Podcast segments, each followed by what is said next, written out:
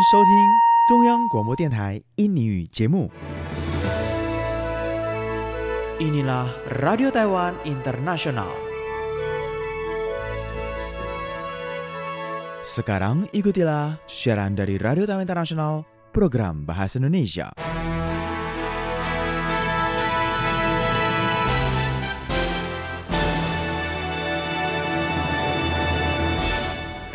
Udah lama nih kita nggak surfing. Kapan mau ke pantai lagi? Aduh, gue pusing banget nih. Belakangan ini masalah cewek ini bener-bener bikin gue sakit kepala banget. Kenapa sih cewek harus kayak gitu? Lu tau gak? Lu tau gak sih? Bingung gak sama mereka?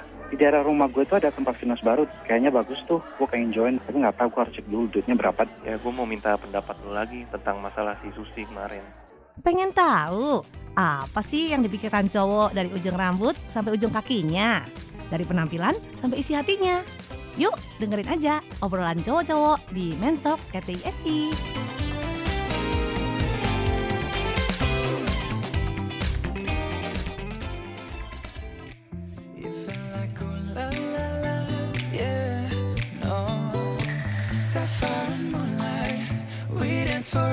in the sand, tequila sunrise. Her body fit right in my hands, la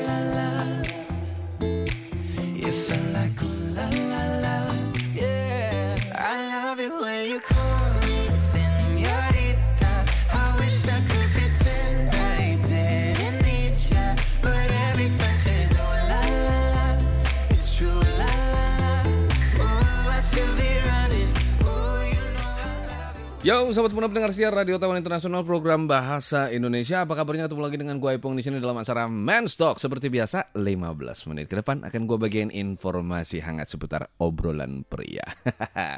Biasanya nih kalau muda nih kan ada Bang Tony tuh.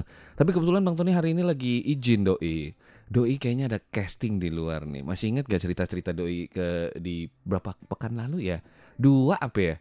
Pokoknya dia lagi casting buat MV eh, musik video band terkenal di Taiwan lah pokoknya gitu. Dan kita tunggu aja gitu kalau muda ya. Semoga MV-nya makin sukses gitu ya dan semoga cita-cita doi terci- tercapai ya. Karena dia pengen banget ngeluarin album, nggak tahu deh album foto mungkin ya. Oke, kita lanjut lagi nih kalau muda. Pekan ini ya, eh, gue akan coba untuk ngebahas satu fakta ya di Taiwan ya, satu fakta di Taiwan. Percaya nggak percaya, tas sekolah anak-anak ya di Taiwan itu makin lama makin berat dan makin banyak. Percaya nggak percaya lo kalau muda nih ya. Mungkin eh, pertama-tama nih kalau muda nih ya, mungkin kasih sedikit gambaran ya. Karena gue juga pernah mengenyam bangku sekolah di Taiwan ya. Kebetulan aja pernah gitu. Dan pertama yang bikin kaget tuh kalau muda nih, ya, ini adalah jam pelajaran sekolah yang panjang banget kalau muda. Bayangkan aja ya, jam 8 di kelas ya. Pulang sekolah tuh bisa jam 6. Nah, bayangkan aja, itu udah 10 jam kalau muda. Setelah jam sekolah usai ya, sel- selesai ya. Ini masih ada lagi ekstrakurikuler. Dan kurikulernya biasanya ada yang musik ya kan, mungkin ada yang belajar matematika, ada yang belajar bahasa asing ya, entah itu Inggris lah, Spanyol lah ya kan, bahasa Prancis lah dan lain sebagainya. Jadi tas-tas yang disiapkan ya dari SD udah mulai kelihatan kalau muda. Anak-anak SD sekarang di Taiwan yang namanya pergi keluar bawa tas itu mesti dua kalau muda. Mungkin eh, ada tem- ada teman-teman yang di sini yang yang udah berdomisili di sini dan mungkin udah eh, punya sang ke, sang ini ya, udah punya sang kecil gitu kalau muda nih. Bayangkan aja kalau misalnya dia pergi ke SD ya, tasnya aja udah dua kalau muda. Mungkin tas yang dipakai untuk pelajaran ini dan satu tas lagi mungkin untuk pakai kurikuler. Dan biasanya untuk SMP dan juga SMA, jam pelajaran sekolah itu makin lama makin panjang kalau muda. Berbeda dengan di Indonesia, gue masih ingat banget kalau misalnya gue SD dulu yang mungkin eh, jam 7 masuk gitu ya. Eh, atau enggak setengah 8 masuk sekolah. Habis itu siang jam 12 mungkin udah pulang gitu kalau mudanya. Nah, berbedanya ini signifikan banget kalau mudanya. Eh, ini sampai masih dipertanyakan kalau muda, apakah betul eh, seorang pelajar itu membutuhkan waktu yang begitu lama di sekolah kalau muda, bahkan sampai 12 jam, ada yang bahkan sampai 14 jam di sekolah kalau muda. Dan terkadang mungkin ini ada beberapa meme atau enggak beberapa cibiran gitu ya daripada murid gitu ya. Eh, mungkin pas pulang sekolah gitu ya pas pulang sekolah udah langsung megang HP di atas meja makan dan lain sebagainya. Terus mungkin maknya mungkin langsung ngomong gini, lu main HP aja bukannya belajar gitu loh. dan bayangin aja dari jam 8 pagi sampai jam jam 6 sore gitu, dari 10 jam gitu loh. Pulang ke rumah mungkin udah jam 8. Dan gua nggak 10 jam ngapain aja kalau bukan belajar gitu ya.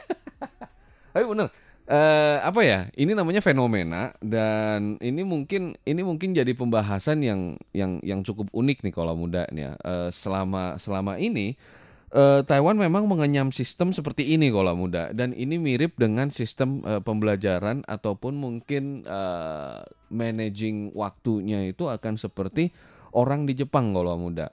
Jadi memang eh, semua yang ada di Jepang itu mungkin akan diimplikasikan ke dalam kehidupan sosial di Taiwan itu itu fakta dan memang banyak sekali orang yang selalu eh, mengkiblatkan apalagi dalam dunia pendidikan kalau muda ya. Jepang itu jadi kiblat gitu kalau muda. Eh, Jepang itu jadi kiblat di Taiwan ya. Eh, kiblat untuk Taiwan untuk eh, mentransportasi ya ataupun men- men- apa ya? Eh, mengimplementasikan, cuailah susah amat bahasa gua. Jadi mengimplementasikan sistem-sistem yang sudah dipakai di Jepang gitu, termasuk juga jam pelajaran sekolah.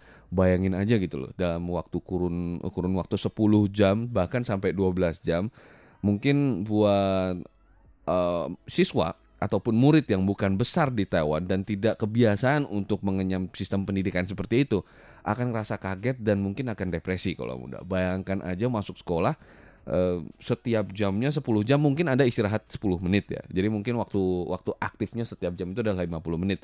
Setelah itu ganti kelas ya, istirahat 10 menit, mungkin eh, murid-muridnya itu bisa mungkin ada yang pergi ke toilet lah, mungkin ada yang mungkin eh, refreshing sebentar lah dan lain sebagainya. 10 menit lagi kembali lagi ke dalam kelas untuk melanjutkan pelajarannya. Ini bayangkan aja kayak sepertinya. Dan kita kan ngomongin aja, biasanya apa aja sih barang-barang yang yang ada di dalam tas sekolah anak-anak nih kalau muda nih ya. Karena bukan cuma hanya anak sekolah doang nih kalau muda ya. Orang-orang dewasa sekarang juga bawanya makin berat gitu loh. Eh, tas yang dibuat itu semakin besar ya untuk bisa nampung semua barang-barang yang diperlukan ya. Dan selain mungkin da- kalau misalnya dari murid nih kalau muda ya. Setiap mata pelajaran satu buku. Bayangkan aja ya. Set- kalau misalnya setiap satu pelajaran itu ada satu buku ya. Dalam kurun waktu 10 jam itu sudah dipersiapkan 10 buku. Nah, itu dia. 10 bukunya mending tipis-tipis ya. Mungkin kayak mungkin kalau majalah itu termasuk tipis banget kalau muda ya. Kayak misalnya majalah Vogue lah, Cosmopolitan itu masih tergolong tipis nih kalau muda nih ya. Buku pelajaran mereka tebel-tebel, bener. Apalagi kalau misalnya teman-teman yang udah pernah kuliah di Taiwan, buku pelajaran itu udah kayak KUHP gitu loh, tebel banget gitu. Bener-bener tebel dan berat banget ya. Semakin semakin tinggi jenjang pendidikannya, buku yang dipakai akan semakin te- tebel ya. gue masih ingat banget buku pelajaran ekonomi gua, makroekonomi ya. Itu ada 1200 halaman kalau muda. Dan itu berat dan besar banget. Ukuran mungkin A4 kalau muda ya, tapi 1200 lembar kalau muda. Bayangkannya udah kayak novel itu ya. Dan itu kertasnya yang dipakai juga lumayan bagus dan tebel gitu kalau muda. Jadi mungkin satu bukunya harganya mungkin eh, bisa sampai 3000 NT ya. Mungkin ada yang satu buku itu kayak misalnya buku kalkulus gue masih ingat itu mahal banget ya. Bisa sampai ada yang 4000 bahkan ya. Bayangkan aja harus bawa buku sebanyak itu. Dan di Taiwan sendiri belum semua sekolah itu bisa menyediakan fasilitas locker kayak misalnya di bule-bule gitu loh kayak misalnya film Hollywood ya kan jadi bukunya itu semua taruh di locker gitu loh jadi murid itu hanya membawa tas kecil datang ke sekolah ataupun mungkin persiapan kayak misalnya makan siang lah dan sebagainya. Nah buku-bukunya dipakai itu semua ditaruh di locker gitu loh. Nah itu kan kayak Amrik kayak gitu ya. Tapi Taiwan belum belum semua sekolah itu menyediakan eh, fasilitas seperti itu. Ada eh, mungkin sekolah swasta dan itu akan jauh lebih mahal dibandingkan dengan sekolah negeri kalau muda ya. Jadi sekolah swasta sendiri ada beberapa yang udah ada locker gitu ya. Dan berikutnya itu baru buku tulis kalau kalau mudanya. Belum makan siangnya ya kan. Belum kalau misalnya ada pelajaran olahraga harus bawa baju ya kan. Harus bawa botol minum, sepatu yang berbeda nih kalau muda nih ya. Belum ada lagi kurikuler ya. Kalau misalnya kurikulernya kayak bermain musik gitu ya. Eh, kayak misalnya The Ingse. Nah, itu dia. Itu udah hot music gitu ya. Hot music itu biasa dipanggilnya eh, apa ya? Mungkin satu komunitas ataupun satu kurikuler yang ada hubungannya dengan musik-musik gitu ya. Kayak misalnya tetangga gue nih. tetangga gue anaknya kurikulernya belajar cello. Nah, bayangin eh, bayangin aja itu tas cello segede apa nih ya. Itu harus dibawa sekolah ya kan. Terus dia bawa dua tas lagi untuk untuk apa ya? Untuk bawa buku pelajaran. Ini mungkin sesi pagi dan mungkin sesi sesi sorenya gitu. Ini udah dua tas yang berat ditambah lagi dengan satu tas celok gitu ya. Ini udah ngeliat kadang ngeliat dia berangkat sekolah, aduh bangun udah jam 7 pagi gitu ya. Bawa tas begitu banyak gitu ya. Jadi mungkin ya itu lu bawaan tas anak-anak sekolah di sini ya seperti itu kalau muda. Itu kurikulernya mungkin yang bermain musik gitu ya. Untung kurikulernya bukan bikin jembatan kalau muda nih. mungkin bawa batako dan sebagainya nih ya. Ini ini masih banyak lagi ya. Di Indonesia mungkin sekarang udah mulai banyak ya. eh, udah mulai banyak siswa-siswa yang bawaan sekolahnya itu udah banyak banget gitu ya. Jadi udah udah mulai merata dan bagus enggaknya mungkin tergantung wali murid sendiri nih kalau muda tergantung dari kebijakan sekolah nih ya. Eh, setiap sekolah punya kebijakan yang berbeda. Nah kalau orang dewasa biasanya isinya apa aja? Jujur tas gue nggak kecil-kecil amat kalau muda. Gede ya biasanya di dalamnya ada apa ya? ada banyak banget ya. Ada dompet ya ada uang receh ya. Itu harus dibawa dan nggak akan nggak akan terlupakan itu kalau muda. Jadi tas gue itu isinya macam-macam juga. Gue yakin tas teman-teman eh, semakin banyak isinya dan akan semakin berat. Padahal nggak isi apa-apa kalau muda. Oke kita bahas. Ini ta- isi tas gue nih kalau muda nih ya. Tas gue mungkin kalau ditaruh di atas timbangan tuh mungkin sekarang kalau nggak bawa apa-apa itu mungkin ada 6 kilo kalau muda. Bener bener ada 6 kilo. Pertama dompet ya. Uang receh tuh. Gue biasa udah paling males ngitungin uang receh. Pokoknya taruh aja semua di satu tempat. Kalau udah terlalu berat tukerin langsung ke 7-Eleven kalau nggak ke kantor pos gitu ya. Terus kunci rumah gitu ya terus apalagi ini Eh, selain itu parfum nih. Gue bawa parfum sebotol bawa deodoran sebotol. Ini para cowok-cowok mungkin mungkin bukan cuma gue yang kayak gini kali ya. Mungkin eh mungkin teman-teman lain apa gue dong yang kayak begini ya? Tapi nggak apa kalau muda. Gue biasanya itu di tas pasti bawa parfum satu pasti bawa deodoran satu. Ya parfum kan lumayan tuh ya. Misalnya isi 30 mol atau mungkin isi isi 50 mol 100 mol gitu kalau muda. Berat juga kan tuh terus sama lagi dengan deodoran ya.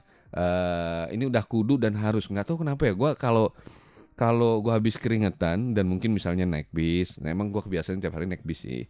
Eh kalau gue udah keringetan gue tuh takut apa ya? Takut malu kalau badan gue bau gitu loh kalau muda. Makanya sebisa mungkin kalau misalnya mau jalan keluar matahari lagi panas seperti ini kalau muda, gue biasanya itu langsung semprot deodoran dulu. Kalau nggak semprot parfum dulu nih kalau muda. Oke berikutnya adalah apa lagi? Ada pet nih kalau muda nih. ya. Terus ada lagi kertas-kertas eh, taplatur gitu ya, biasa untuk mungkin ngulik lagu dan nulis lagu dan lain sebagainya. Eh, belum lagi ada kos kaki lebih kalau muda. Gue biasanya pasti bawa kos kaki yang lebih gitu loh. Kan misalnya hujan, takut basah dan lain sebagainya. Belum lagi kabel segala kabel nih kalau muda. Jadi mungkin kabel 3,5 ya kan, eh, kabel 3,5 terus diputar ke converter eh, pin 32 ya kan. Terus belum lagi kabel earphone ya kan, belum lagi kabel kabel apa lagi nih? Kabel charging ya kan. Eh, kabel apa lagi? Eh, kabel jack seperempat milimeter jadi ke 3,5 gitu loh. Uh, banyak banget ya. Eh, mungkin sesuai kebutuhan kali ya. Botol air juga nggak lupa, kacamata hitam ya kan, ada topi di dalamnya, baju ganti gitu ya.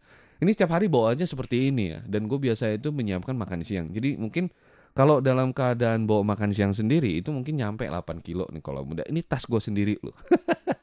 Bagaimana dengan tas-tas teman-teman yang lain gitu loh kalau muda nih ya. Kalau misalnya teman-teman pasti bawanya banyak ya. Gue yakin itu udah kudu dan harus dibawa gitu ya. Apalagi sebagai kita orang komuter gitu ya. Yang tiap hari merantau ke mana-mana gitu ya. Ben- bawaan beginian tuh kayaknya udah kudu dan harus gitu ya. Oke, semoga di pekan ini kalau muda informasinya berfaedah gitu ya.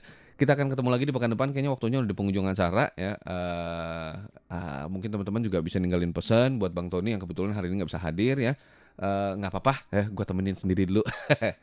Langsung aja di Facebook RTISI. Dan di sini gue mohon pamit. Ingat happy itu simple dan simple itu happy. Salam hangat dari gue Bung. Bye bye.